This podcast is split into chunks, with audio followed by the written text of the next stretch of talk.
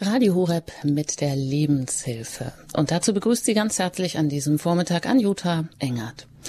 Krank nach Zeckenstich, Diagnostik und Behandlung bei Borreliose. Das ist unser Thema hier heute in der Lebenshilfe mit Dr. Petra Hopf-Seidel. Und Sie haben wie immer auch die Möglichkeit, sich mit Ihren Fragen hier direkt an unsere Expertin zu wenden. Alles, was Sie über Zecken und vor allem auch die Borreliose wissen möchten, das können Sie direkt auch hier bei uns in der Sendung mit Ihren Fragen einbringen. Ich gebe die Hörernummer im Verlauf der Sendung immer wieder durch.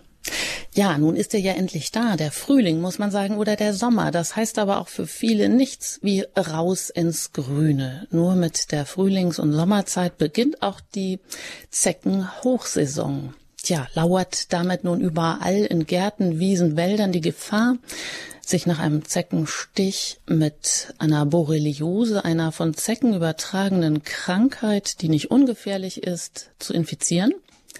Die Minischmarotzer haben es in sich. Zecken betäuben die Einstichstelle. Das heißt, nur etwa ein Drittel der Betroffenen merken den Zeckenstich überhaupt. Dennoch können bei einer Borreliose Jahrzehnte später plötzlich gravierende Symptome mit chronischem Verlauf auftreten, ja und auch bis in die Berufsunfähigkeit führen.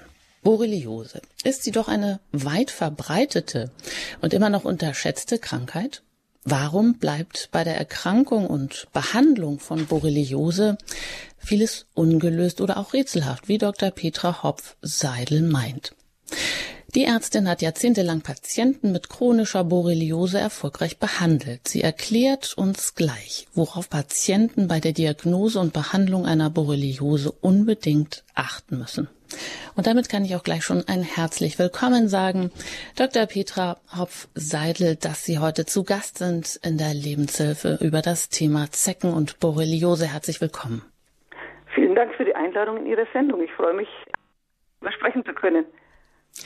Frau Dr. Hopf-Seidel, Sie haben bis 2018 in einer Privatpraxis für Neurologie und Psychiatrie in Ansbach gearbeitet, sind jetzt eigentlich im Ruhestand, aber mit dem Thema Zecken immer noch ziemlich viel beschäftigt, oder? Ja, das kann man sagen.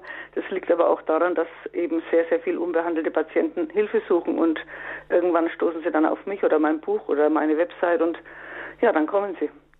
Insofern, ich bin eigentlich, ähm, wie soll ich sagen, ich bin gerne weiter tätig, weil es einfach notwendig ist. Gut, warum es notwendig ist, das werden wir im Verlauf der Sendung natürlich erfahren. Denke ich, ja.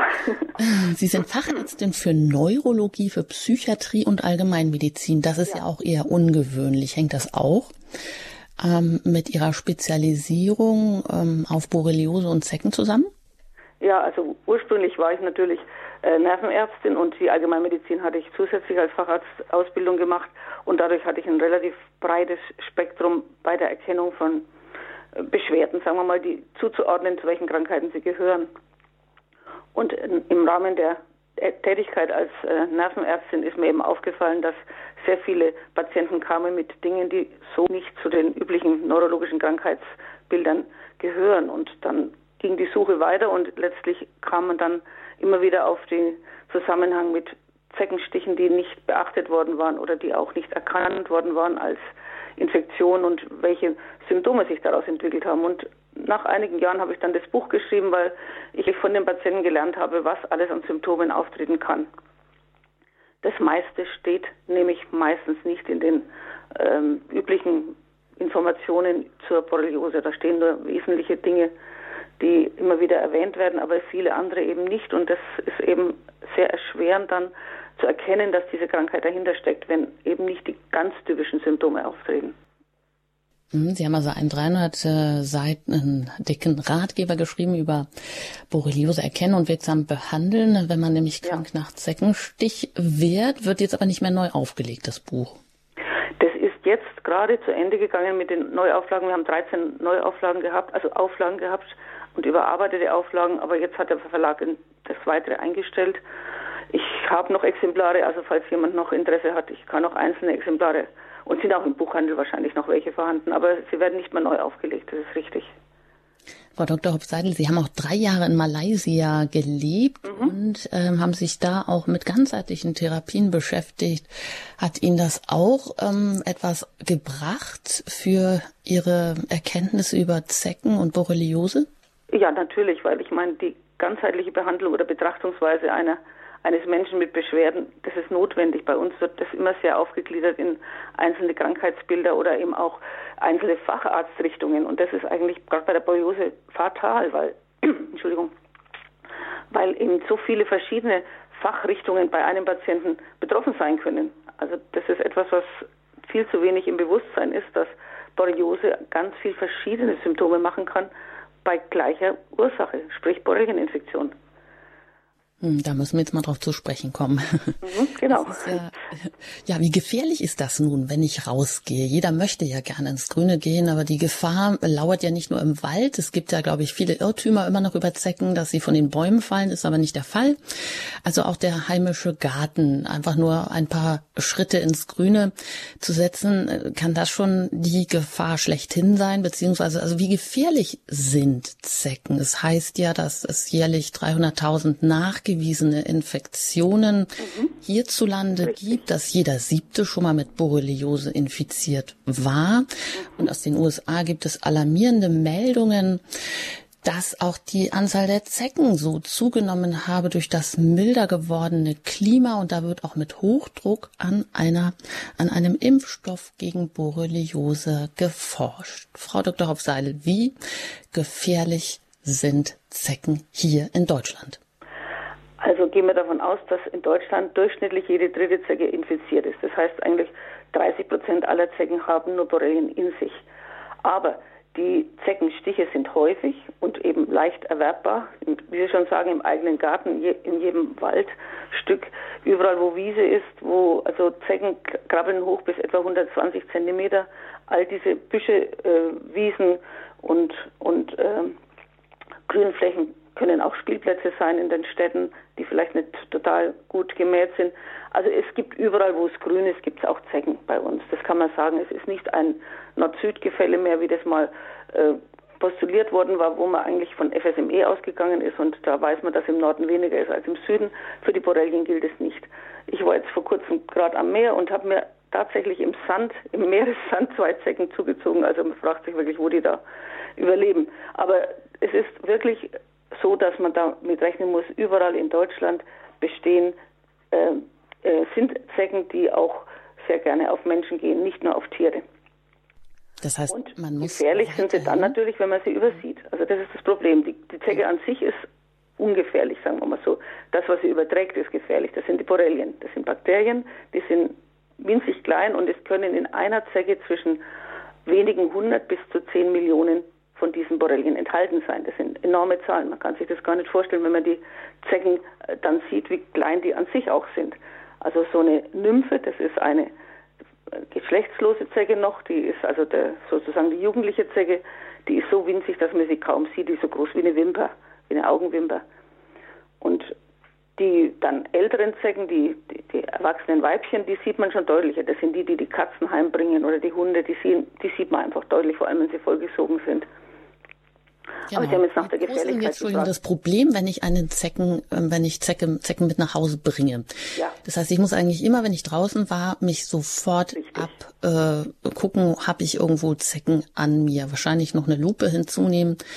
Ähm, muss man dafür wieder neu werben, dass das Menschen machen? Also ich gehe auch jeden ja. Tag ins Grüne, ich gehe joggen, bin draußen und gucke dann, aber ja, wahrscheinlich müsste man das genauer tun, beziehungsweise wie hoch ist denn das Risiko? Das heißt ja immer, je länger die Zecke äh, sich dann festbeißt, umso höher ist das Je kürzer sie dran saugen kann, desto weniger kann sie übertragen haben. Also sie braucht mindestens, in Deutschland mindestens vier Stunden. In Amerika heißt es immer zwölf bis 24 Stunden. Unsere Zecken haben bereits nach vier Stunden die Möglichkeit, äh, Borrelien zu übertragen. Das hat man durch Kasuistiken nachgewiesen. Nicht so sehr mit der Forschung, weil da wird fast nichts geforscht, sondern einfach von Patienten, die genau wussten, dass sie im Freien waren und dann vier Stunden später haben sie praktisch die Zecke entdeckt und daraufhin eine Infektion erlitten. Also musste innerhalb der vier Stunden die Übertragung erfolgt sein. Die Zeckensuche ist ganz wichtig, vor allem bei Kindern, dass man also immer Kinder, die draußen waren, einfach auf den Tisch stellt, wenn sie noch klein sind und von oben bis unten anschaut. Und an bestimmten Stellen sind die Zecken besonders gerne, zum Beispiel an feuchten, dünnen Hautstellen wie in den Achseln, Puffalde, Leiste, ähm, Haaransatz hinter den Ohren. Das sind so typische Stellen, wo sie sich gerne festsaugen, weil es einfacher ist für sie, da durch die Haut zu kommen. Und sobald sie festgesaugt ist, wird sie auch, wenn sie Blut dann saugt, größer, ist also leichter zu sehen. Aber je größer sie ist, desto mehr Gefahr auch der Übertragung der Borrelien besteht natürlich. Also diese erfolgt die Zecke denn mit sich? dem Saugakt natürlich. Ne? Noch kurz klären. Da gab es ja immer wieder neue Methoden. Wie entferne ich eine Zecke sicher, so dass auch nichts, der Kopf und nichts zurückbleibt? Denn da scheint ja auch das Gefährliche zu sein, vor dem viele Angst haben. Na, nicht ganz. Der Kopf an sich, die Zecke hat keinen Kopf, die hat kein Gesicht, die hat keine, die hat eigentlich nur einen Stechrüssel, wie, wie eine Biene auch. Also deswegen sticht sie auch und, und beißt nicht. Was heißt, wenn man Zecken bisst, das ist ja eigentlich falsch, weil sie ja nur ein Stechapparat ist. Und die hat auch keine Augen, die sieht mit ihren Fühlern sozusagen weil sie Vibration wahrnimmt. Also die hat keine Augen oder, oder ein Gesicht oder sonst irgendwas.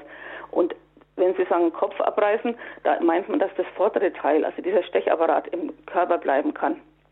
Das ist aber eigentlich nicht weiter schlimm, weil sobald der Stechapparat vom Körper der Zecke getrennt ist, ist ja auch die Gefahr der Übertragung der Borrelien gestoppt.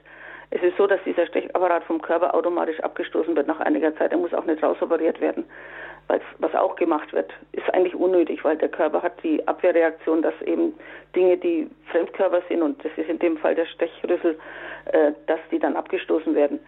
Richtig entfernen ist ganz einfach eigentlich. Man nimmt etwas, was unter die Zecke geschoben wird, am besten so eine Zeckenkarte, weil die hat so einen Eingriff, wo man dann praktisch schön runtergehen kann und man kann dann die Zecke heraushebeln. Das geht vor allem dann noch, wenn sie noch nicht zu lange sitzt und saugt. Wenn sie länger saugt, dann ist sie sozusagen mit einem Zement noch einmal mit dem Körper, das wird das verbunden und dann wird es schwierig, sie einfach so rauszuhebeln. Da muss man ein bisschen mehr Gewalt anwenden. Aber es genügt eigentlich, den Körper von dem Stechapparat zu trennen. Dann passiert keine weitere Übertragung. Hm, das heißt also, wird ja immer behauptet, dieser äh, sogenannte Kopf, den es nicht gibt, aber von dem immer so geredet wird, sagen wir also, der im Stechapparat, dass wenn der drin bleiben würde, dass dann noch ein höheres Risiko einer Infektion, einer Übertragung durch Borrelien, also Bakterien, da ist, ist dem ist nicht so gut. Nein, dem ist nicht so. Es kann sich natürlich die Stelle als solche infizieren oder entzünden, das schon. Aber das ist, hat dann nichts mit dieser eigentlichen Übertragung und der Nachfolgung, nachfolgenden Reaktion des Körpers, das sogenannte Erythema migrans, also die Wanderröte, die dann erfolgt, wenn eine Infektion stattgefunden hat. Das hat damit nichts zu tun. Das ist eine Lokalreaktion auf den Fremdkörperstechrüssel, das heilt ab und das ist harmlos. Aber wenn natürlich in der Zeit, wo die Zecke gesaugt hat, schon Borrelien übertragen worden sind, dann natürlich ist genau das Risiko gegeben, dass die Infektion stattgefunden hat. Hm, Frau Dr. Hauptseidel, und wie wichtig ist das? Macht das Sinn, die Zecke untersuchen zu lassen oder macht das überhaupt gar keinen Sinn eigentlich? Für das macht schon Sinn, weil wenn die Zecke eben nichts hat, wenn sie zu den 60 Prozent gehört, die keine Borrelien beinhalten, dann braucht man sich weiter überhaupt keine Gedanken machen. Und äh, wenn Sie dann sehen, die Zecke war mit Borrelien infiziert, dann sind Sie natürlich mehr in Hab-Acht-Stellung. Das ist beides richtig.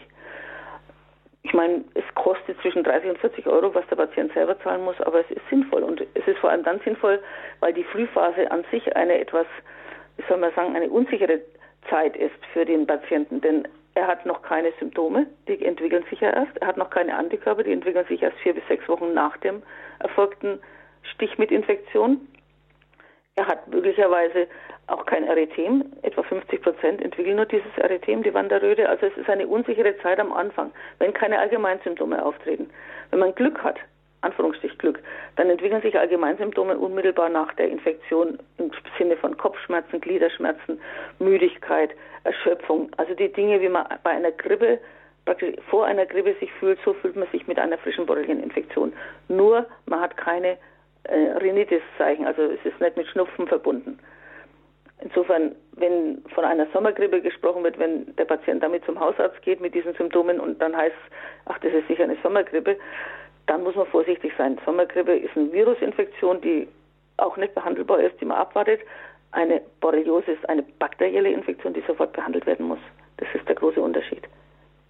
Damit sind wir auch beim Thema, denn was ist überhaupt eine Borreliose? Was macht sie auch so gefährlich? Darüber sprechen wir hier in der Lebenshilfe bei Radio Horeb, ihrer christlichen Stimme. Ich bin Anjuta Engert im Gespräch mit Dr. Petra Hopf-Seidel. Sie ist Fachärztin für Neurologie, Psychiatrie und Allgemeinmedizin und seit Jahrzehnten in der Behandlung, im Erkennung und auch Diagnose, Behandlung von Borreliose tätig, hat sich da spezialisiert, ist jetzt im Ruhestand, aber immer noch mit diesem Thema befasst.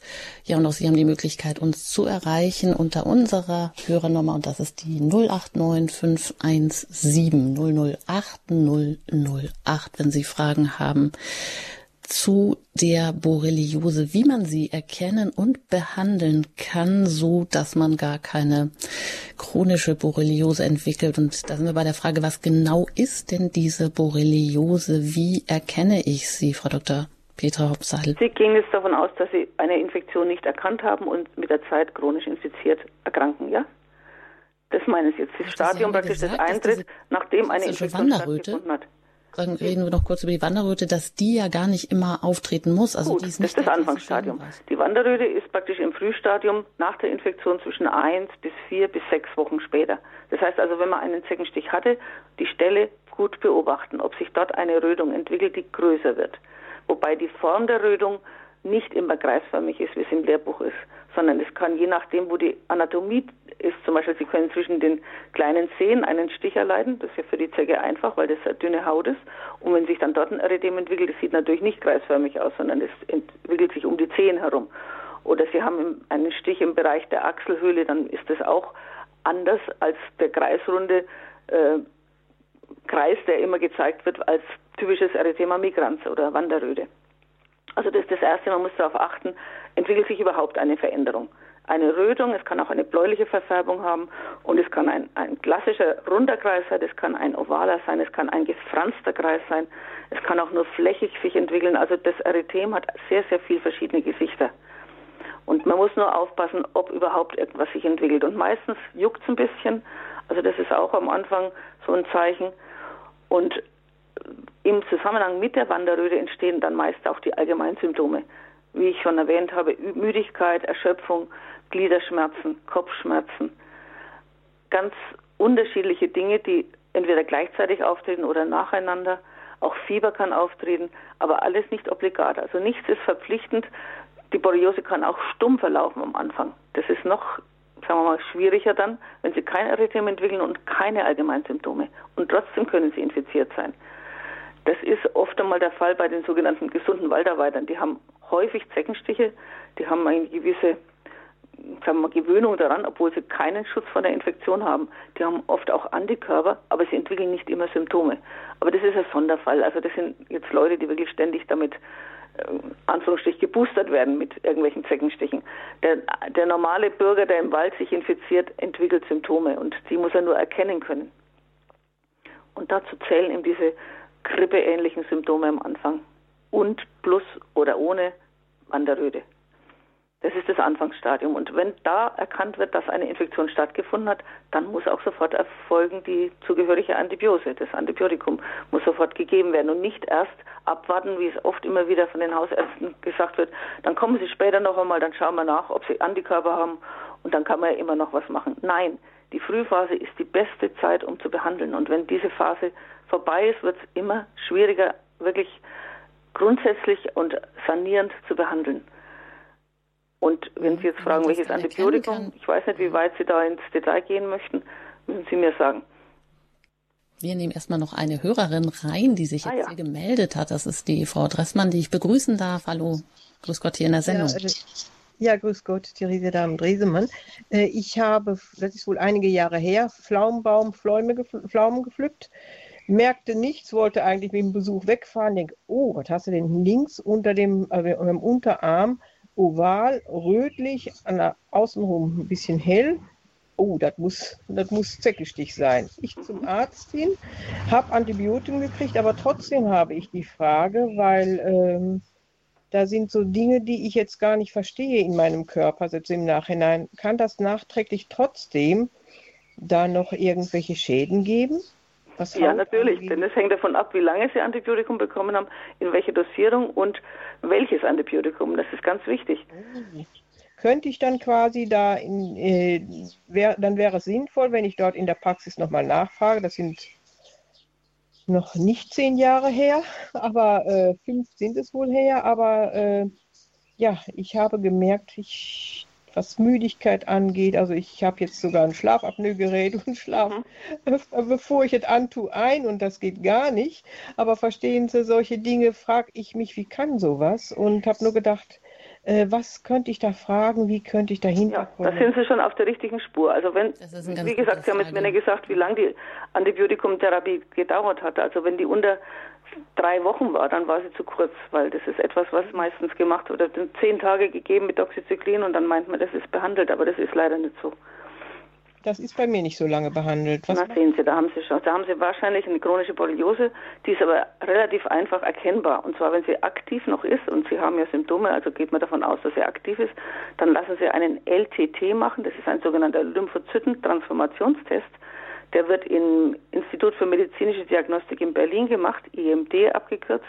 Und da kann man dann sehen, ob die Borrelien aktiv sich momentan mit ihrem Immunsystem noch auseinandersetzen oder umgekehrt das Immunsystem mit den Borrelien. Und wenn das der Fall ist, dann sind sie auch behandlungsfähig.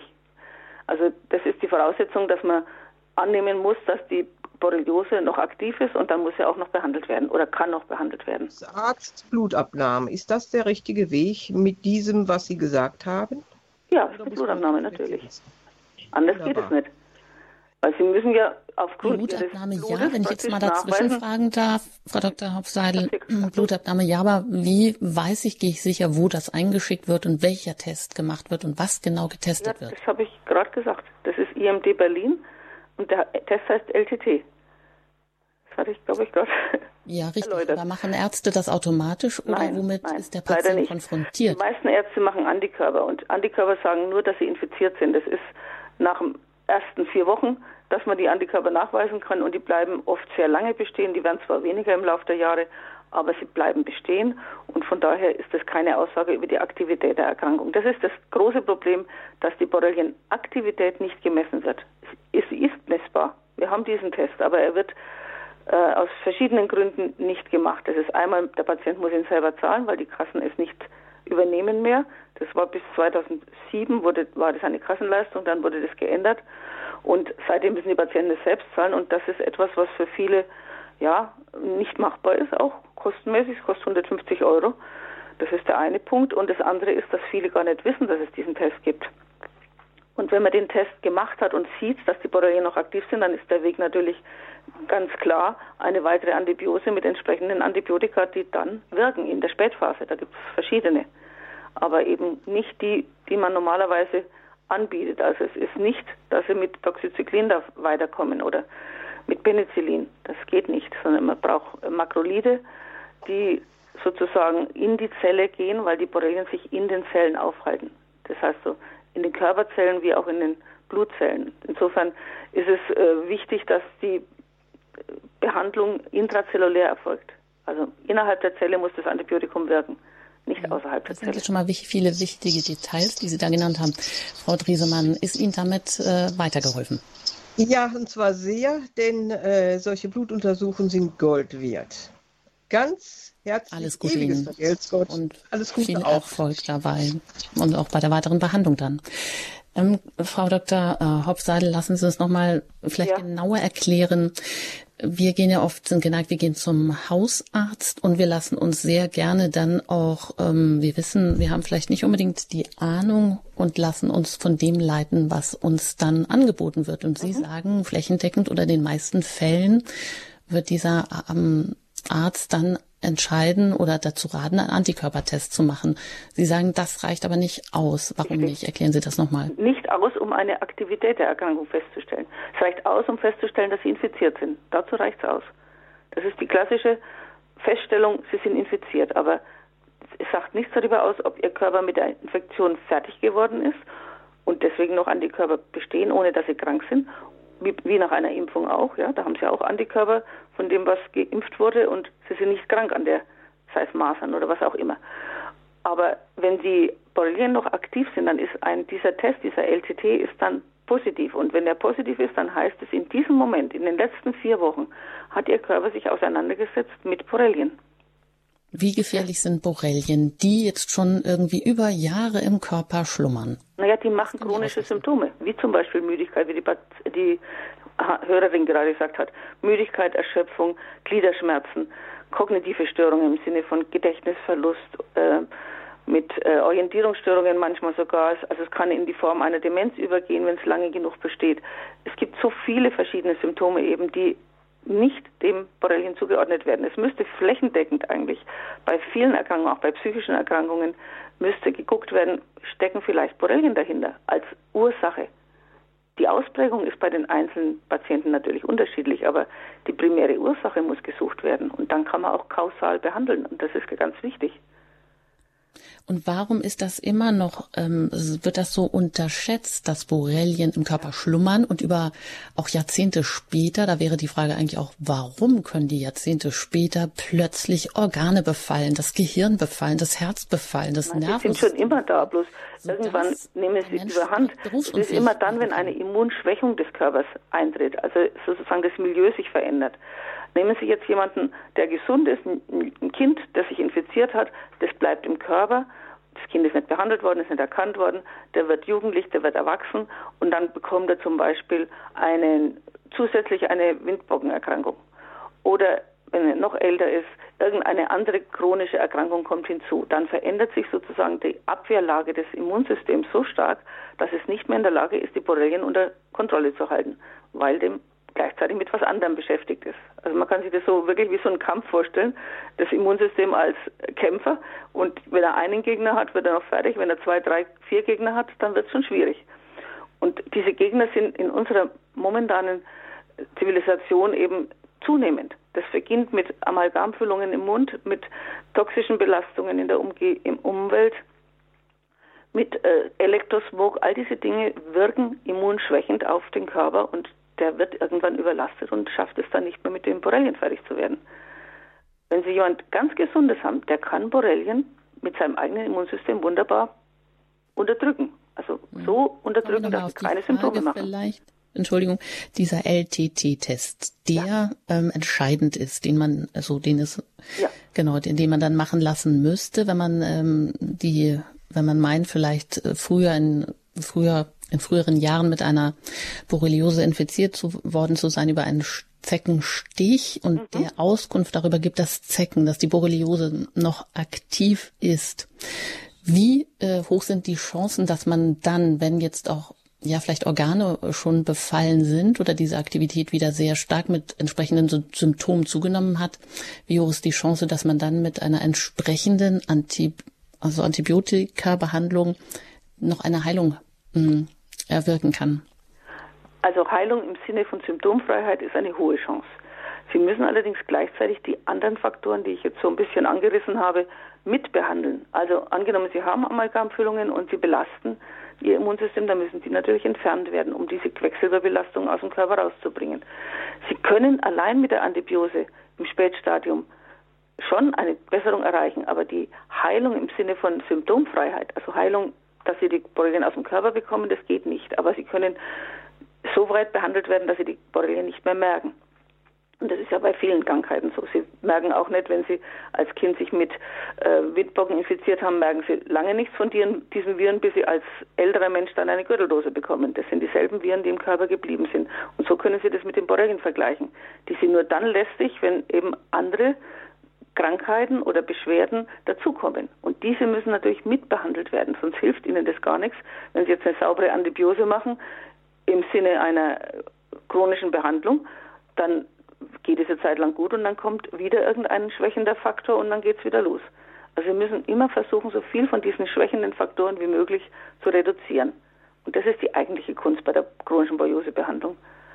Das sagt Dr. Petra Hopf-Seidel. Sie ist Fachärztin für Neurologie, Psychiatrie und Allgemeinmedizin, hat bis 2018 in einer Privatpraxis gearbeitet in Ansbach äh, für Neurologie und Psychiatrie, hat einen Ratgeber geschrieben, der allgemein verständlich ist, krank nach Zeckenstich, Borreliose, wie kann man sie erkennen und wirksam behandeln Und Sie haben jetzt die Möglichkeit, Ihre Fragen direkt an Frau Dr. Hopf-Seidel zu stellen, die über Jahrzehnte sich mit der Borreliose, mit Zecken auseinandergesetzt hat, wie man sie erkennen, wie man sie auch in der Spätphase als chronischer Borreliose noch behandeln kann.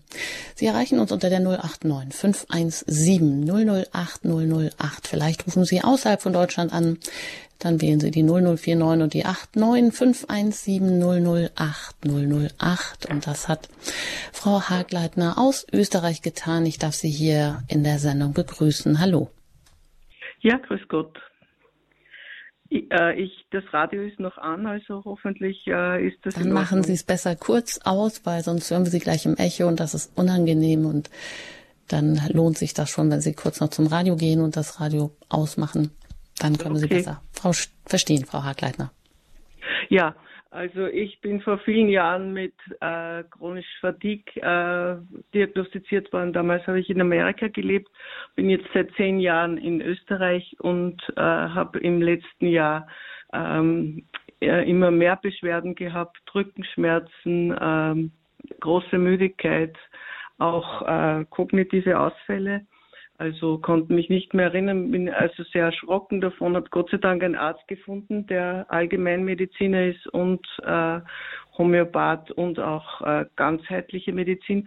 Und ich habe jetzt im letzten Monat äh, eine Kräuterkur gemacht, die wesentliche Besserung herbeigeführt hat und auch homöopathisch. Und zwar ist das äh, gemessen worden, dass äh, von einer Kinesiologin, mit der er zusammenarbeitet, dass ähm, dass das besser wäre als antibiotisch, wenn es angreift. Und Gott sei Dank hat es angegriffen. Und ich äh, fühle mich also, ich, mein, mein Gedächtnis ist besser, ich bin nicht mehr so, äh, habe weniger Schmerzen, die Müdigkeit ist noch da. Jetzt meine Frage ist, äh, wie soll ich weitermachen? Äh, soll ich um den LTT-Test äh, bitten oder ähm, einfach mit Kräuter weitermachen? Was Danke, Frau Hagleiter. Eine ganz, ganz wichtige Frage. Äh, kann man auch alternativ mit Kräutern vorgehen gegen Borrelien, die noch aktiv sind? Frau Dr. Hofseil. Ja, man kann das immer tun, zusätzlich. Also ohne Antibiose bei einer aktiven Borreliose würde ich die Behandlung nicht machen wollen, sondern Antibiose und dann zusätzlich oder auch ausklingend Kräuterbehandlung. Weil Kräuter allein, glaube ich, sind nicht gewachsen dem, was Borrelien alles äh, verändern können im Körper. Aber es ist sicher eine ergänzende und eine hilfreiche zusätzliche Möglichkeit. Es gibt ja auch seltene Fälle, dass jemand wirklich kein Antibiotikum verträgt, dann ist das eine gute Möglichkeit. Aber solange man einigermaßen Antibiotika vertragen kann, und das tun eigentlich die meisten, wenn man zusätzlich äh, Darmschutz betreibt, dann ist es sicher sinnvoller, erstmal eine Basisbehandlung mit Antibiotikum zu machen und dann im weiteren Verlauf für die Restsymptome kann man dann ja, homöopathisch arbeiten oder pflanzlich oder auch, äh, es gibt viele Möglichkeiten dann eigentlich der Immunstärkung. Da werden Sie sicher bei Ihrem homöopathisch arbeitenden Arzt gut aufgehoben sein. Der wird da sicher viele Möglichkeiten kennen. Aber es ist ja schon mal prima, dass er überhaupt bei den Symptomen, die Sie hatten, die ja klassische chronische Borreliose-Symptome waren, dass er erkannt hat, dass es Borreliose ist und, und dass sie behandelbar ist. Das finde ich ja schon mal ganz grandios, weil das eigentlich leider zu selten erfolgt. Mhm. Also die ist behandelbar, auch die chronische äh, Borreliose, die erst Jahrzehnte später Ach, vielleicht natürlich ist behandelbar. wird. Ja. Aber jetzt nochmal, viele Menschen haben ja Angst davor, vier Wochen lang ein spezifisches Antibiotikum zu nehmen, weil sie, man hört ja dann nochmal gut, dann sind alle anderen Bakterien im Darm auch tot. Nein, nein, nein, Sagen Sie nochmal genau, welches Antibiotikum, weil Sie haben gesagt, das muss intrazellulär wirken, also bestimmte wirken gar nicht. Welches und wie lange? Es ist die beste Wirkung auch auf kognitive Störungen, weil es auch intrazerebral wirkt, also auch im Gehirn wirkt, ist Minocyclin. Das ist ein Tetracyclin-Derivat. Doxycyclin gehört auch in diese Gruppe, aber das geht nicht so gut äh, intrazerebral. Deswegen ist es Minocyclin die Basisbehandlung. Da nimmt man zweimal 100 Milligramm pro Tag für einen Erwachsenen mit etwa 70 Kilogramm Körpergewicht, bei Kindern ab acht Jahren weniger bei Übergewichtigen auch ein bisschen mehr. Also das geht ein bisschen nach Gewicht. Und das Ganze ist, die Basisbehandlung sind 32 Tage, weil man langsam eindosieren muss. Man muss mit 50 Milligramm anfangen und es langsam steigern, bis man bei 200 Milligramm, zweimal 100 Milligramm ist. Nach dieser Basisbehandlung kann man vier Wochen später eine LTT-Kontrolle machen. Dann sieht man schon, was vom Ausgangswert LTT zu dem nach der Behandlung, wie sieht, die, sieht es aus? Hat sich verbessert? Ist es weniger geworden? Die Aktivität? Dann weiß man, dass man auf dem richtigen Weg ist. Das merkt man auch parallel mit der Verbesserung der Symptome. Das geht sehr Hand in Hand. Also wenn es mir besser geht, dann ist auch meistens der LTT niedriger geworden, also die Aktivität geringer. Dazu zu dieser Gruppe Minozyklin äh, gehört, wie gesagt, das Doxycyclin. Dann gibt es noch die sogenannten Makrolide. Das ist das Azithromycin, das Clarithromycin. Die beiden sind genauso geeignet, eine chronische Borreliose zu behandeln, sind halt andere Dosierung. Dann beim Clarithromycin nimmt man zweimal 500 Milligramm zum Beispiel. Beim Azithromycin nimmt man zwischen 500 und 600, je nach Präparat. Also es gibt ein Präparat, das heißt Ultrion, das sind 600 Milligramm. Sonst sind es meistens 500 Milligramm. Das sind eigentlich alles Medikamente, die wunderbar geeignet sind, diese intrazellulären liegenden Borrelien zu behandeln. Kurz nochmal, jetzt haben gesagt, zwei Begriffe genannt, intrazellulär und intrazerebral. Ja, intrazerebral heißt die Symptome, die im Gehirn entstehen, also die Müdigkeit, die kognitiven Störungen, die Erschöpfung, das sind ja zentrale Symptome, also die vom Gehirn ausgehen.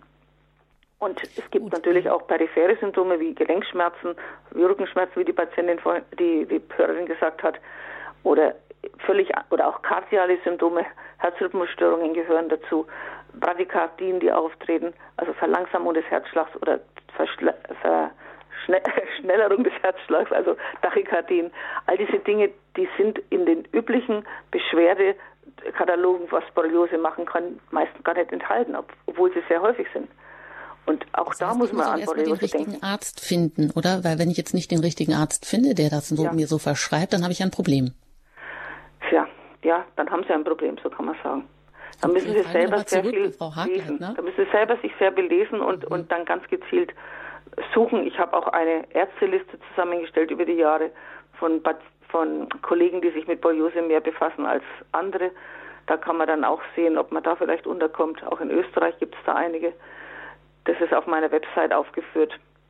Oder also eben bei. Informationen bekommen Sie auch über unsere Homepage und über die ja, genau. über das. Also wichtig ist, äh, sein Anwalt, ein eigener Anwalt für seine Krankheit, ja, für seine Gesundheit Fall, ja. zu werden. Weil die Vorher offiziellen Informationsquellen nicht ausreichen. Also das, was Sie haben alles zusammengestellt in Ihrem Buch, auf jeden Fall, wo ja. man sich hinwenden kann, was wichtig ist, wo man dann an die richtige Adresse kommt. Mhm. Frau Hagleitner, ist Ihnen damit geholfen? Ja, Danke vielmals. Das, Bitte gerne. Alles Gute Ihnen und auf Wiederhören nach Österreich.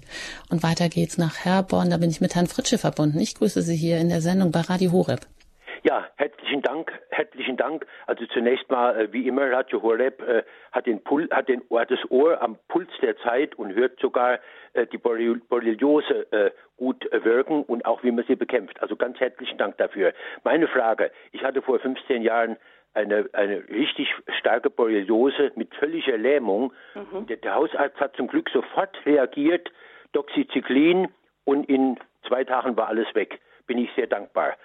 Zweite Frage. Ähm, jetzt äh, ist ja diese Impfung gewesen von dem äh, bei Corona, äh, die ja auch an dem Immunsystem äh, rumgewerkelt haben. Äh, der Mainzer Virologe, der hat mal einen Artikel in der Zeitung äh, gehabt, wir haben das menschliche Immunsystem außer Kraft gesetzt und ein besseres etabliert. Wie wirkt denn die Corona-Impfung, die, die Impfung gegen Corona bei der Borreliose? Ist da ein Zusammenhang bekannt oder vermutet? Das wäre meine Frage. Also die FSME, äh, die Corona-Impfung ist wie die FSME-Impfung, wie jede weitere Impfung jeweils ein, wenn Sie so wollen, ein Eingriff ins Immunsystem, das kurzfristig mit diesen Impf Viren äh, beschäftigt wird und dadurch eben auch, wie ich vorhin schon erwähnt habe, mit anderen Dingen, die im Körper auch behandelt werden müssen vom Immunsystem, etwas weniger. Das bedeutet, dass sie einen Schub bekommen können im Rahmen einer Impfung, jeder Impfung. Genauso wie nach jeder Narkose sowas eintreten kann. Das ist auch wichtig zu wissen. Also es gibt bestimmte Dinge, die Borreliose-Kranke möglichst vermeiden sollten, wenn es irgendwie geht. Ich plädiere immer dafür, die Basisimpfungen alle zu machen, also Hepatitis oder äh, die, die üblichen Impfungen, Tetanus und, und das alles, Diphtherie, aber keine zusätzlichen Impfungen, die nicht unbedingt erforderlich sind, weil jede Impfung letztlich einen, eine Veränderung im Immunsystem kurzfristig verursacht und in der Zeit kann die Borreliose stärker werden. Und dasselbe gilt natürlich für die Corona-Impfung. Das kann aufgrund der Corona-Impfung zu einem Borrelioseschub kommen. Das habe ich von Patienten gehört. Aber es ist in dem Fall natürlich eine Abwägung, nachdem wir nicht wussten zu der Pandemie-Anfangszeit, wie gefährlich das Ganze sich entwickelt und die Impfung zur Verfügung stand, wurde natürlich für die Impfung geworben und das war auch völlig richtig und hat auch viel Menschenleben gerettet. Aber es ist jetzt im Nachhinein, muss man natürlich auch sagen, dass Impfungen immer auch ein Risiko für jemand ist, der sowieso schon mit etwas anderem stärker belastet ist. Und dazu zählt auch die Borreliose. Das ist eine Belastung fürs Immunsystem. Das mhm, Immunsystem muss ständig machen. praktisch die Borrelien unter Schach, im Schach halten und dann kann immer eine Impfung zusätzlich eine Belastung darstellen. Vielleicht meint Herr Fritsche auch, dass derzeit ja in den USA mit Hochdruck an einem Impfstoff gegen Borreliose gearbeitet wird, den es bisher nicht gibt. Es gibt eine Zeckenimpfung gegen S, also es gibt keine Zeckenimpfung, aber eine Impfung gegen FSME, ja. Die auch durch Zecken übertragen wird. Das ja. ist ja mal vielleicht auch das, das Missverständnis. Aber dieser neue, diese neue Technologie des mRNA-Impfstoffes, der in der Corona-Zeit zum ersten Mal angewendet wurde. Und da wird ja jetzt auch geforscht an einem Impfstoff gegen Borrelien. Und das heißt, er wird es würde bald noch dieses Jahr eventuell ein, eben ein wirksamer Impfstoff auf den Markt kommen, aber eben ein mRNA-Impfstoff. Wie? Was halten Sie davon? Ja, das ist eine gute Möglichkeit. Ich glaube, dass in Zukunft mRNA Techniken in viel weiteren Weise eingesetzt sein werden als bisher, weil es halt eine neue Möglichkeit ist. Ich meine, das ist auch für die personalisierte Chemotherapie zum Beispiel, also Krebstherapie, ein, eine absolut gute Möglichkeit für die Zukunft.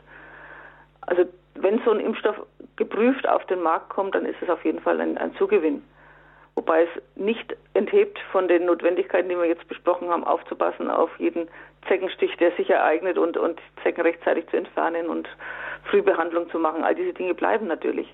Sie sind damit nicht, also nicht äh, gesichert, dass sie ohne irgendein Risiko dann in, ins Grüne können. Also ich meine, das ist ja wahrscheinlich nicht so schnell erreichbar, dass auch flächendeckend geimpft ist dann. Aber es ist natürlich eine Möglichkeit, wie bei vielen anderen Dingen, um Krankheiten zu reduzieren, natürlich. Sehr schön, danke. Vielen Dank auch an Herrn Fritsche für die Frage. Weiter geht's nach Schwarzenberg. Damit bin ich mit Frau Rückschloss verbunden. Ich grüße Sie hier in der Sendung bei Radio Horeb. Hallo. Ja, hallo, schönen guten Tag. Äh, Im Laufe der Sendung wurden schon doch einige meiner Fragen beantwortet. Ach, schön. ja, es geht eigentlich um mein Enkelkind, sieben Jahre, mhm. hat sich vor circa sechs Wochen äh, mit dieser Krankheit angesteckt, also wurde mit, von einer Zecke gebissen. Äh, es wurde ein Anfangsstadium dieser Krankheit festgestellt. Sie bekommt jetzt äh, Erwachsenenmedizin, Antibiotika. Und meine Frage ist eigentlich, äh, ist diese Krankheit in diesem Anfangsstadium vollständig heilbar? Ja, genauso wie ich äh, sagte, dass äh, bei, bei chronischen Krankheiten heilbar im Sinne von Symptomfreiheit ist erreichbar, aber heilbar im Sinne von Entfernen der Borrelien aus dem Körper, die einmal eingedrungen sind, ist nicht möglich. Aber man muss daran nicht krank sein. Man kann eine Infektion in sich tragen, ohne daran Symptome zu haben. Das ist einfach etwas, was immer wieder falsch gesehen wird. Man kann die Borrelien nicht aus dem Körper mehr entfernen. Die haben sich da mehr oder weniger festgesetzt. Wie, Entschuldigung, wie viele andere äh, Erreger auch. Wir, wir leben mit vielen Erregern. Herbesviren und, und, und. Aber die Frage wäre jetzt, welches Antibiotikum Ihr Enkelkind bekommt mit Das weiß ich leider nicht. Das. Ja, sehen Sie, das ist mal der Punkt. Und, und wie lange wird es gegeben und wie hoch dosiert? Das sind die wesentlichen Fragen am Anfang. Also sie bekommt, wie gesagt, eine Erwachsenenmedizin, sollte äh, eine Hälfte nur nehmen und das 14 Tage lang. Das ist zu kurz. Wenn sie ein Erythem hatte, dann ist sie infiziert. Wenn Sie sagen, sie hatte Anfangssymptome, dann wird es wohl ein Erythem gewesen sein. Dann sind 14 Tage zu kurz. Dann muss sie länger nehmen. Okay. Wenn es schon sechs Wochen her ist, dann ist sie ja auch nicht gleich am Anfang behandelt worden. Ja, sechs Wochen ist das ungefähr schon her. Naja, ist wir sie jetzt waren, noch in Behandlung oder war sie schon? Nein, wir sind noch in Behandlung. Wir waren kurz nach dem Zeckenstich, hatte sie Nackenschmerzen bekommen. Jawohl. Ähm, ja, und da waren wir schon beim Arzt, da wurde es nicht erkannt. Mhm. Also der Arzt hat gesagt, sie hat sich verlegen. Ah, ja. Und dann hat sie eben diese Müdigkeit. Äh, also, ganz typisch, ne? hat meine Tochter es dann sofort wieder mit ihr zum Arzt und dort mhm. wurde dann dieser Test äh, mit ihr gemacht und es hat sich dann halt auch bestätigt. Das heißt, sie hatte schon Antikörper, wie sie beim zweiten Mal beim Arzt war? Ja. Ja, dann ist sie auf jeden Fall schon länger infiziert, weil wie gesagt, die Antikörper brauchen vier bis sechs Wochen, bis sie sich entwickeln. Dann ist sie schon länger infiziert. Dann gehört auf jeden Fall eine längere Behandlung daher. Gut. Was soll Frau Rückschluss machen oder wie kann sie jetzt vielleicht nochmal da sich einsetzen dafür, dass nochmal Ja, sie wird am Anfang vielleicht Amoxicillin bekommen haben. Jetzt in der Phase, wo sie jetzt ist, bräuchte sie Clarithromycin, weil sie jetzt schon praktisch in der chronischen Phase ist. Das geht sehr schnell mit der Chronik. Also das ist nicht so, dass man erst nach Jahren chronisch ist, sondern es ist man eigentlich nach dem nach der Anfangsphase, wenn die Borrelien sich im Körper ausgebreitet haben und Müdigkeit ist ein Allgemeinsymptom, genauso wie Nackenschmerzen eigentlich ein Symptom ist, das schon dafür spricht, dass äh, die Verbreitung erfolgt ist, dann muss länger behandelt werden. Und wie gesagt, Clarithromycin im Alter mit sieben Jahren richtet sich nach dem Körpergewicht, das steht genau drauf auf der äh, Clarithromycin-Flasche. Es gibt es als Sirup für Kinder in dem Alter. Mhm. Und das ist ganz wichtig, dass da weiter behandelt wird. Und erst wenn man meint, dass es ihr wirklich wieder gut geht, dann sollte man einen LTT als Abschluss machen, um zu sehen, ob wirklich alle Borrelien ruhig gestellt worden sind. Also dass der Borrelien-LTT dann negativ geworden ist. Gut, dann bedanke ich. Vielen Dank. Bitte. Frau Rückschluss. Machen Sie verständlich, ja? Hören Sie die Sendung noch einmal an, gucken Sie auf der Homepage, da finden Sie weitere Informationen, da finden Sie auch ähm, Adressen über das Buch von Frau Dr. Petra Hopfseidel, Krank nach Zeckenstich im Knauer Verlag erschienen. Da finden Sie weitere Adressen, an welche Ärzte Sie sich wenden können, damit diese auch die richtige Antibiotikabehandlung hm, mit Ihnen dann durchführen, mit Ihrem Enkelkind. Ja, und ähm, geben Sie es nicht auf, damit es nicht schlimmer wird. Alles Gute Ihnen. Und weiter geht's nach Ulm. Und da bin ich mit Frau Gschwilm-Utzey verbunden, wenn ich das jetzt richtig ausgesprochen habe. Ich grüße Sie hier in der Sendung bei. Ja, Radio. genau. Ja, hallo, grüß Gott. Ja, ich habe einen schwierigen Namen. Also ich hatte vor ungefähr 15 Jahren einen Zeckenstich, habe damals kein Antibiotika genommen, was sinnvoll gewesen wäre und nach eineinhalb Jahren äh, war das dann so schlimm, dass ich wusste es nicht, dass in der Nacht, also klatschnass war immer, ich musste zweimal umziehen. Und es wurde dann so schlimm, dass ich also praktisch nichts mehr leisten konnte, auch keine Zwiebel mehr durchschneiden, aber von Ärzten war es nicht erkannt. Die mhm. haben immer gemeint, also Vitamin C-Bomben und so weiter, hat man mir intravenös gegeben. Mhm. Und äh, jedenfalls, und dann hat mir, bin Lehrerin, eine Elternvertreterin, die hat mir gesagt, ja, also jedenfalls, sie mir einen Tipp gegeben und zwar ist es eine Heilpraktikerin, die macht Magnetresonanz. Äh, und da bin ich dann hingegangen und die hat dann beim zweiten Mal die Borrelien erstmal festgestellt und kann überhaupt alles damit feststellen. Also ich hatte Adenoviren, ich hatte Klebsiellen, alles, was sich noch reingehängt hat, ich hatte einen ganz harten Husten. Und die hat mir eigentlich damals damit befreit, Stück für Stück. Ich bin dann wöchentlich hingegangen und dann alle drei Wochen, weil ich immer gemerkt habe, da riegelt es meinem Rücken runter, jetzt kommt es wieder. Aber es ist erfolgreich äh, gewesen und ein Stabilisator über all die Jahre weg, sodass ich wieder total gesund wurde und habe immer wieder einen Zeckenstich gehabt. Bin einmal, habe nicht mehr laufen können und dann war ich da dort und dann war es wieder weg. Also es war unwahrscheinlich. Und jetzt habe ich aber noch was entdeckt und zwar das CDL. Das CDL, das äh, Chlordioxidlösung, ich kann ja immer testen, nach vier Wochen gehe ich jetzt immer hin, habe ich Borrelien und habe ich es nicht. Und wenn ich viele Borrelien habe, dann ist der Wert so 30, 40 nennt sich das, 80 ist gut von der Magnetresonanz. Und wenn ich äh, eben letzte Mal und vorletzte Mal habe ich das CDL genommen, die Nacht davor, und siehe da, ich hatte also kaum Borrelien nach vier Wochen. Und das heißt, und ich weiß das auch, ich nenne es auch wenn ich erkältet bin, äh, nehme ich dieses CDL von Andreas Kalker. Habe ich auch Vorträge jetzt neulich gehört und das kann man auch, das ist ganz, also ist fantastisch. Also da braucht man kein Frau Penicillin, sondern nimmt man das. Lassen Sie uns vielleicht kurz mal dazu Stellung, äh, Frau Dr. Petra Hofsadel Stellung nehmen, was sie davon hält. Also, ich halte vom Chlordioxid nichts, weil es ist eine ungesicherte Methode, die ist mit nicht nachvollziehbar, also wissenschaftlich nicht nachvollziehbar. Also da würde ich schon sehr abraten davon, das als alleinige Methode zu machen. nachdem man nicht genau weiß, wie es eigentlich wirkt. Und wenn Sie davon sprechen, dass Sie mal Borrelien haben und dann wieder nicht haben, Sie haben die Aktivität mal stärker, mal weniger stark. Borrelien haben Sie immer im Körper.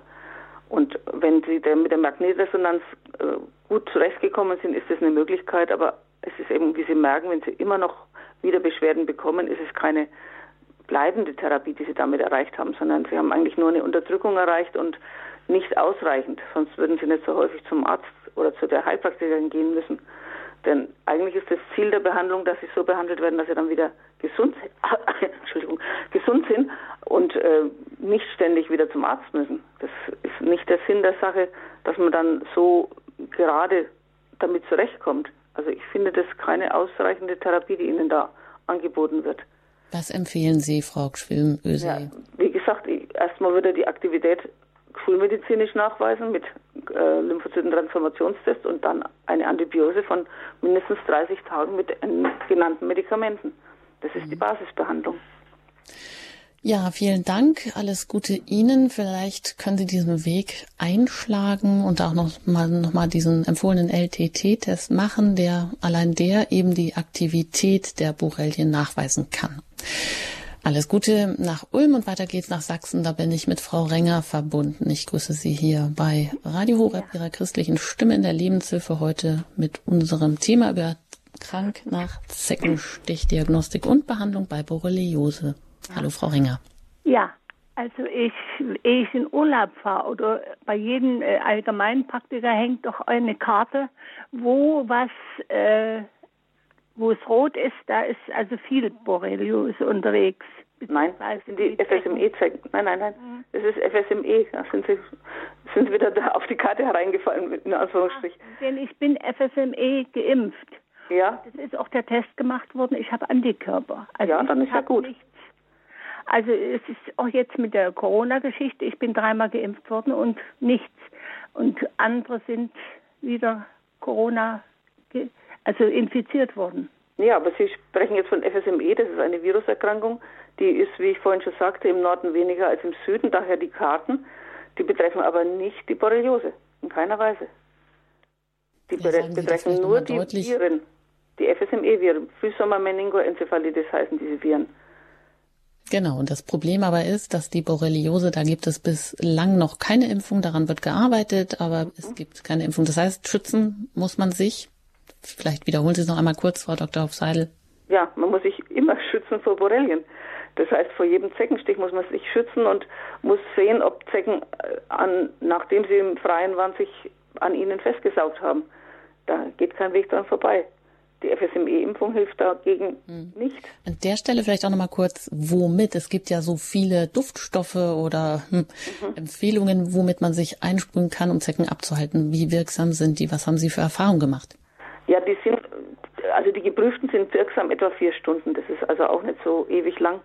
Und man müsste dann jedes Mal nach, äh, also hinterher, also Schwarzkümmelöl ist etwas, was man ganz gut machen kann als Dauerbehandlung, weil man das praktisch beim Essen integrieren kann. Das ist ja wie, wie Öl, wie Salatöl zu verwenden einen Esslöffel Schwarzkümmelöl in einen normalen Salat mit einmischen zum Beispiel, dann hat man einen gewissen Schutz, weil da verändert sich der Körpergeruch und so in dem Sinn, dass Zecken diesen Körpergeruch offenbar nicht mögen. Also das ist eine empirische äh, Feststellung, dass man gemerkt hat, dass Schwarzkümmelöl eben Zecken mehr oder weniger abschreckt. Es gibt noch Knoblauch, es gibt noch viele andere Dinge, äh, die eben in, im, auch im Handel sind. Aber man muss immer wissen, es hält nicht länger als vier Stunden. Die besten die man kaufen kann, halten auch nur vier Stunden. Aber immerhin. Von daher ist es kein Dauer, Dauerschutz. Wer es dann doch nicht mag, weil es einen sehr intensiven Geschmack hat, der nimmt es vielleicht besser so mit bisschen Zitronensaft täglich. Ja, es ist intensiv und es ist einfach auch keine, keine wirkliche Lösung. Es ist nur eine Verbesserung sagen wir, der Abschreckung. Mehr ist es nicht. Ja, aber immerhin etwas. Ja, Gut. es ist sicherer einfach zu sehen, ob man eine Zecke an sich hat oder nicht. Das mhm. ist einfach der schnellste Weg. Das schließt das eine schließt das andere nicht aus. Man darf genau. nie vernachlässigen, das absuchen. Genau, vor allem für Kinder, dass man die Kinder immer absucht, wenn sie draußen waren. Man sollte ihnen das Draußensein auf keinen Fall verbieten, sondern einfach den zweiten Schritt gehen und sagen, ich schaue immer, wenn das Kind wieder heimkommt, genau nach, ob eine Zecke ist. Weil, wie gesagt, die Zecke braucht eine gewisse Zeit, sich festzusaugen und in der Zeit kann man sie sehen und kann sie auch abpflücken dann. Aber auch bei uns Erwachsenen. Wir müssen das irgendwie als ganz normale Routine integrieren, ja. dass wenn wir draußen waren, das einfach machen. Genau. Wie, wie und Duschen hilft auch nicht, weil die, wenn sie sich festgesaugt haben, die sitzen so fest, die gehen beim Duschen nicht ab. Also das ist das Problem. Man muss wirklich gucken. Abzusuchen. Da braucht ein Körper großen Spiegel. Man muss ja auch hinten Kniekehlen und so muss man auch mit anschauen. Da gehen sie ja gerne hin, weil das eine dünne Haut ist, wo sie sich festsaugen können. Also das muss man beachten und das zu einer täglichen Routine, wenn man draußen war, machen. Weiter geht's nach Hamburg. Ich bin da mit Frau Angela verbunden. Ich grüße Sie hier in der Sendung. Hallo. Hören Sie uns? Hallo? Ja, Sie sind jetzt auf Sendung. Wir sind auf Sendung. Gut. Ihre Frage, Ihre Anmerkung.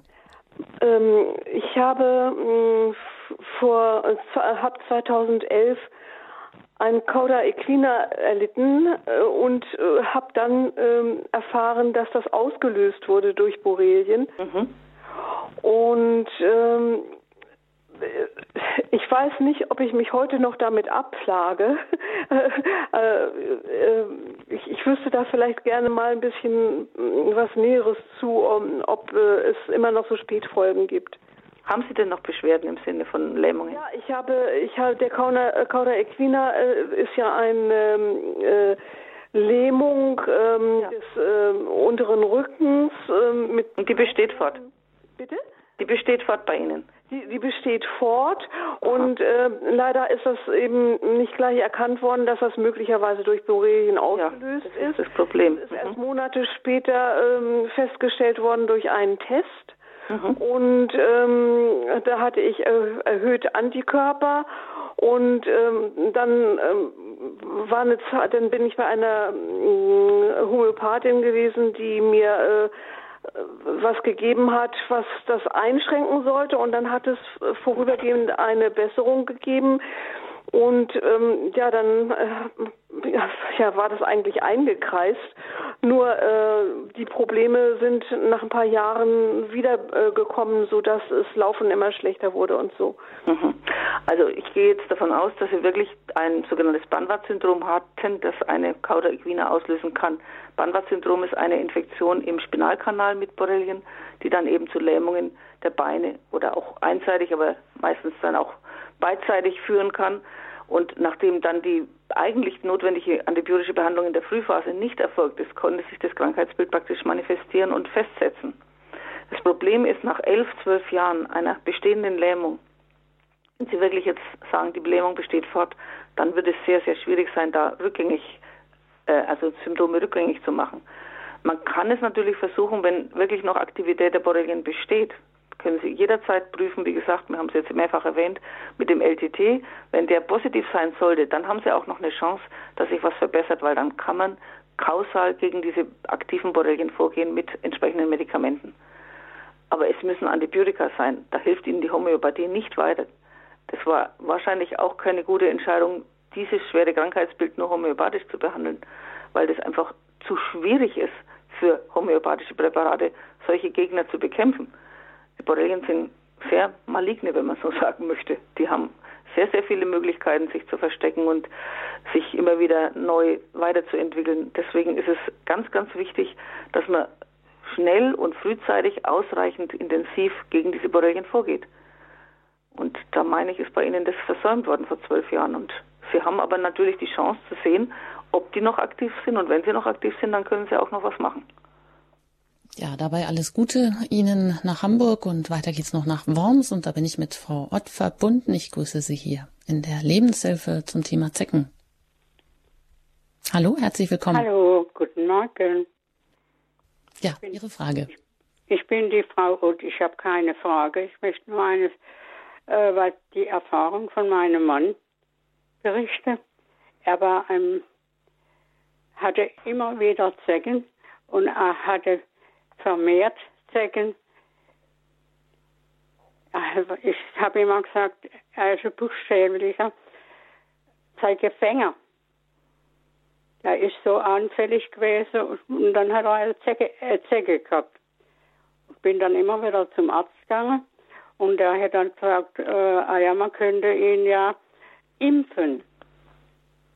Und habe ihn dann jährlich impfen lassen gegen die Zecke. Und das hat geholfen. Ja, danke. Da vielleicht nochmal das Missverständnis. Klären wir das nochmal auf, Frau Hopseidel. Also geimpft wurde er gegen FSME, weil es gegen Borreliose keine Impfung noch gibt. Und dann hat er halt kein FSME-Risiko gehabt durch die Impfung, aber die, das Risiko einer Borrelienerkrankung hat er deswegen nicht verloren. Das ist gleichbleibend hoch. Ja, aber das haben wir jetzt auch schon mehrfach angesprochen, was dann zu tun genau. wäre. Danke für Ihre ähm, Anmerkung und ja, wir nähern uns auch schon dem Ende der Sendezeit. Zwei Hörerinnen haben wir hier noch in der Leitung. Eine aus München, die ich jetzt begrüßen darf. Guten Tag. Guten Tag. Sie haben Ihr Radio noch eingeschaltet? Ja, ich habe es jetzt ausgeschaltet. Gut, danke. Ähm, ich war jetzt gestern draußen und habe so einen roten Fleck und sehe was ähm, Schwarzes drin. Also, mhm. Ja. Raus damit. ja, aber ich tue mich da so schwer, das rauszumachen. Also ich habe so eine Zeckenzange. Ja. Ähm, weil ich mit der Karte nicht so gut klarkam, habe ich mir so eine Zeckenzange besorgt. Mhm. Und die letzte Zecke, die ich vor vier oder fünf Jahren hatte, die habe ich damit auch wunderbar rausbekommen. Die war halt auch irgendwie doller zu sehen. Also die war. Ganz kleine, die Sie jetzt haben. Also womöglich, ja. Mhm. Und, ähm, Aber Sie haben einen Hof dazu, ja? Um die Zecke herum. Da ist was Rotes rumum, ja. ja. Gut, wenn es ganz klein ist, kann es natürlich eine Lokalreaktion sein. Das ist noch kein Erythem. Das Erythem muss dann größer werden ja. und flächiger. Aber die Zecke muss natürlich entfernt werden. Und versuchen Sie sie rauszunehmen und dann einzuschicken, dann wissen Sie, ob die Zecke infiziert ist oder nicht. Und das Rausmachen, Sie können es auch mal versuchen mit dem Bindfaden zum Beispiel, diese unter die Zecke drunter schieben und dann anheben, weil das ist feiner als so eine Zeckenkarte. Oder Sie nehmen, wenn Sie Fingernägel haben, die spitzen Fingernägel unter die Zecke, also nicht die Zecke quetschen, sondern unterhalb, dass sie unter den Körper kommen und dann hochziehen. Ich habe nicht das Gefühl, dass ich da irgendwo drunter komme. Aber okay, ich muss es halt selber ausprobieren. Ja, Sie gehen direkt versuchen Sie sie auf jeden Fall rauszumachen und ja. tun Sie sie dann auf äh, Tempotaschentuch legen oder in der Plastiktüte. Also nicht mit Klebstoff irgendwie fest fixieren, also nicht mit Tesafilm irgendwo festmachen. Dann ist es nicht mehr auswertbar. Also die Zecke muss so, wie sie ist, geschickt werden. Das heißt zum Arzt bringen? Nein, nein, das können Sie selbst machen. Im Internet schauen Sie nach ähm, Zecken, äh, Zeckenuntersuchung. Das wird von vielen Laboren angeboten, unter anderem vom IMD Berlin auch. Das schicken Sie einfach in ein Labor selbst und, und innerhalb von zwei bis drei Tagen kriegen Sie das Ergebnis und dann wissen Sie, ob diese Zecke infiziert war. Wenn die nicht infiziert war, dann handelt es sich bei Ihrem jetzigen Grundhof um eine Lokalreaktion. Die juckt auch meistens ein bisschen. Und wenn sie infiziert war, dann würden Sie in dem Moment, sobald in drei Tagen, dann sofort Antibiotikum benötigen und es auch sich verordnen lassen. Am ja, besten gleich mit Minocyclin anfangen. Das ist immer das sicherste. Und haben Sie Mut, das zu tun. Ja, eine letzte Hörerin darf ich in Landsberg begrüßen, Frau Barbara. Hallo, grüß Sie. Und zwar, ich habe eine Frage. Ich habe dann auch noch das Drüsenfieber gehabt und bei der Zecken natürlich auch. Habe jetzt wahnsinnige Schmerzen immer. Äh, man meint Fibromyalgie. Aber jetzt ist so die Frage, gibt es eigentlich so eine Untersuchung, wie Sie gesagt haben, für, also in Berlin für ähm, Zecken, ob die nur aktiv sind, sozusagen, dieser Virus, ob es das zum Beispiel dann jetzt, dann Jahre später nach so einer Zecke auch noch gibt. Also ich habe das Ja verstanden. Und gleichzeitig gibt es sowas auch für diesen Epstein-Barr-Virus, dass der immer noch irgendwo. Also LTT geht sowohl auf Borrelien wie auch auf EBV. Also Sie können sich können äh, in Berlin sehr, sehr viele Erreger auf ihre Aktivität prüfen lassen. Da gibt es einen Übersichtsuntersuchungsgang, äh, der heißt LTT auf Viren und Bakterien. Das sind ungefähr 14 verschiedene Viren und Bakterien zusammengefasst und dann sieht man, welche dieser Viren oder Bakterien der, derzeit aktuell bei Ihnen aktiv sind. Und dann kann man das auch gezielt behandeln, weil ja ein Virus anders behandelt werden muss als jetzt Borrelien und der wiederum anders als Toxoplasmen zum Beispiel. Das ist dann die Frage, das heißt, ich kann dir jetzt einfach Blut einschicken und sagen, okay, ja. test jetzt alles durch, oder was ihr ja. gerade so im Pipito habt? Ja, aber nicht einschicken, sondern Sie müssen es am besten mit Kurier abholen lassen, weil das muss innerhalb von 24 Stunden im Labor sein. Mhm. Und da gibt es einen Kurierdienst von dem Labor IMD in Berlin, die holen das kostenlos ab und bringen das in kürzester Zeit dann nach Berlin. Und damit ist das Risiko, dass das Blut schlecht ist, also nicht mehr verwertbar ist, äh, nicht gegeben. Okay. Äh, und was kostet dann so gesamt? Sie haben jetzt was von knapp 20 so Tests von Viren und Bakterien gesagt. Was kostet also das dann? 14 ungefähr sind es, nicht 20. Äh, das kostet dann ungefähr 250 Euro, wenn ich richtig informiert bin. Aber da haben Sie wirklich sehr viel Informationen. Aber ich muss sagen, Borrelien sind da nicht dabei. Das ist okay. Viren und Bakterien ohne Borrelien. Borrelien sind immer extra. Okay, gut. Ja? Gut. Alles klar. Dankeschön Ihnen. Alles Gute nach Landsberg. Damit kommen wir zum Ende der Sendung. Krank nach Zeckenstich, Diagnostik und Behandlung bei Borreliose mit Dr. Petra Hopf-Seidel. Sie ist äh, Expertin, spezialisiert auf das Thema, hat ein Buch darüber geschrieben und behandelt seit Jahrzehnten Patienten auch mit chronischer Borreliose.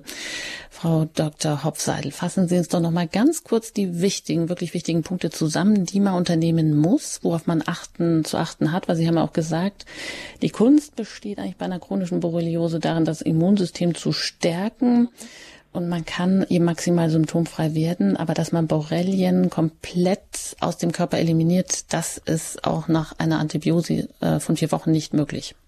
Ja, das ist richtig.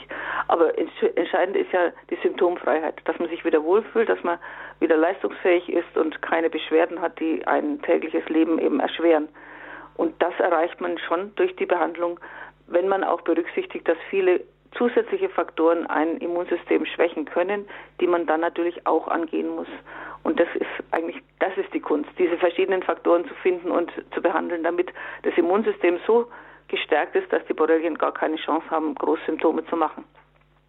Und wichtig und wirklich ganz wichtig ist die Früherkennung und die Frühbehandlung, weil da die Chancen am allerbesten sind, die Zahl der Borrelien gering zu halten, beziehungsweise eben so gering, dass sie keine Symptome machen im weiteren Verlauf des Lebens.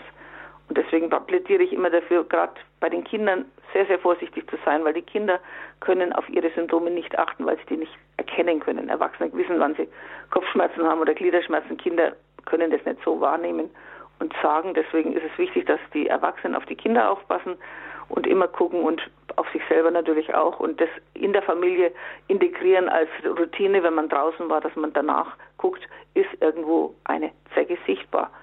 Und es ist leider nicht nur im Sommer und Frühling, sondern es ist, sobald die, die Temperaturen über 8 Grad gehen, sind Zecken aktiv. Also das kann im Herbst genauso sein und im Früh, Frühling genauso, dass Zecken unterwegs sind. Also insofern sollte man eigentlich immer damit rechnen, dass sie im Grünen sich verteilen und auf Beute warten. Nicht nur auf also menschliche übrigens, sondern auch auf tierische Beute natürlich. Ja. Ein ganz herzliches Dankeschön, Frau Dr. Petra Obseidel, dass Sie sich die Zeit genommen haben, dass Sie heute hier ähm, ausgiebig Auskunft gegeben haben von Ihren Erfahrungen über Diagnostik und Behandlung bei Borreliose. Und ja, alles Gute Ihnen und auch auf gerne auf Wiederhören. Und vielen Dank für die Möglichkeit, darüber zu sprechen, weil das geschieht leider noch immer viel zu wenig. Und wie Sie jetzt gemerkt haben bei den Höreranrufen, die meisten waren chronisch infizierte Patienten, die jahrelang mit diesen Problemen zu tun haben, weil die Frühphase eben nicht richtig behandelt wurde. Und das ist eigentlich das, was wir erreichen wollten, auch durch die Sendung dafür zu sensibilisieren.